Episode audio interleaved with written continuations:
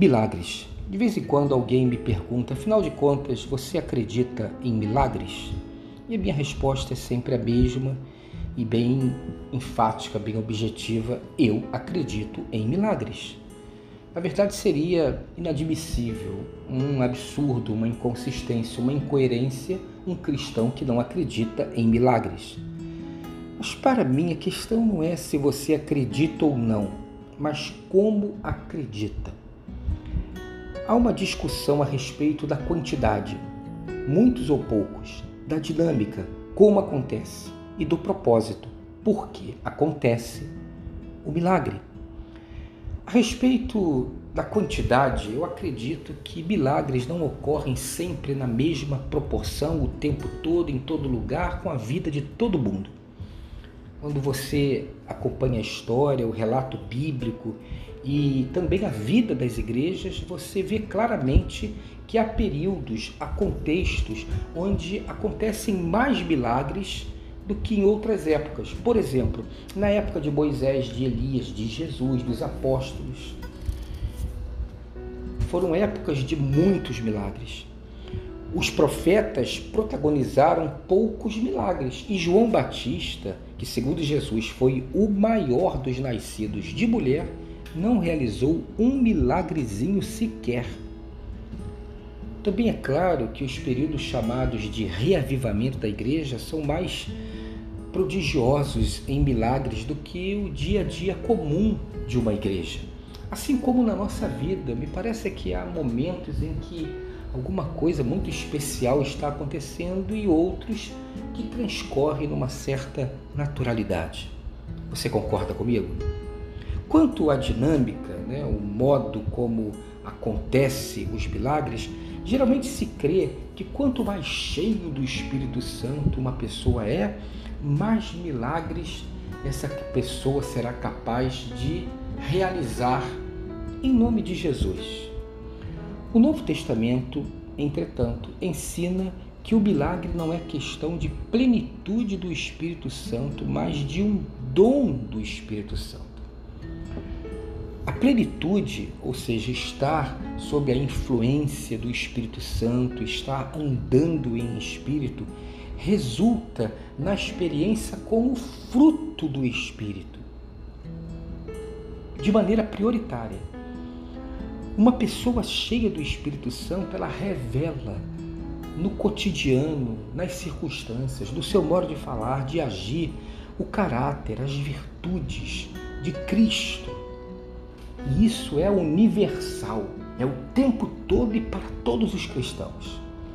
Todos nós deveríamos experimentar e buscar essa plenitude do Espírito que se traduz no fruto: amor, paz, mansidão, temperança, domínio próprio, fé, alegria, longanimidade, bondade. Todos nós precisamos retratar Cristo na nossa vida. Já o milagre é uma questão do dom do Espírito. Quando o Espírito usa alguém para realizar um feito extraordinário. Quando o Espírito decide, porque o dom é dele, é ele que opera o milagre, somos apenas um canal. E naquele momento exato ele manifesta o seu poder e a sua glória com um objetivo específico e o milagre acontece. Os cristãos de Corinto, por exemplo, não estavam na plenitude do Espírito, mas mesmo assim foram usados pelo Espírito para muitos sinais e milagres.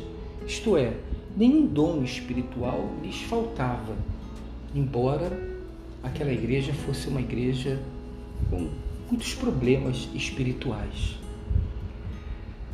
Me parece que essa questão dos milagres tem a ver com a vontade de Deus tem a ver com o propósito de Deus, tem a ver com o mover de Deus, não tem a ver exatamente com mérito e demérito.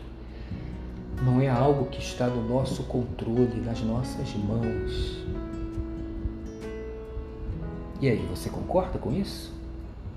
Por fim, falando sobre os propósitos dos milagres, a Bíblia deixa claro que eles não se destinam ao conforto, à solução de problemas pessoais, mas há uma finalidade maior, que é manifestar a sabedoria, a soberania, a glória e ser como um sinal do reino de Deus entre nós.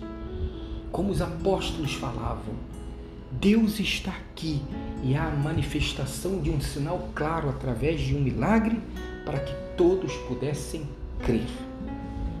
Os milagres existem por causa de Deus, para demonstrar o seu amor por nós, o seu poder, como disse, a sua soberania, a sua sabedoria, a sua glória, sem exceções, sem preferências, sem o mérito de quem quer que seja. O propósito é apontar Cristo. Os milagres existem por causa de Deus. É para a glória de Deus e não para a glória humana. Eu realmente acredito em milagres. Acredito que Deus é um Deus de milagres. Mas eu não acredito que o milagre seja a regra para pautar o nosso modo de viver diante de Deus e dos homens. O caminho de Deus, para mim, é o caminho do amor. Nosso grande desafio é o desafio do amor. E o milagre que precisa acontecer a cada dia, pela manhã, tarde e à noite, é o amor em nós, por nós e através de nós. O amor de Deus que nos faz amarmos a nós mesmos e amar o outro. O amor de Deus que nos leva a sermos um canal da sua graça na vida de muitos. Para mim, mais pleno de Deus, mais cheio de Deus, não é aquele que experimenta muitos milagres, mas aquele que ama. Não é aquele que enfrenta o mal com um raio na mão, mas aquele que atravessa a maldade do mundo sem permitir que ela arranhe seu coração, tornando um malvado. Para mim, um grande milagre da vida é o amor. Tenha um dia abençoado e abençoador.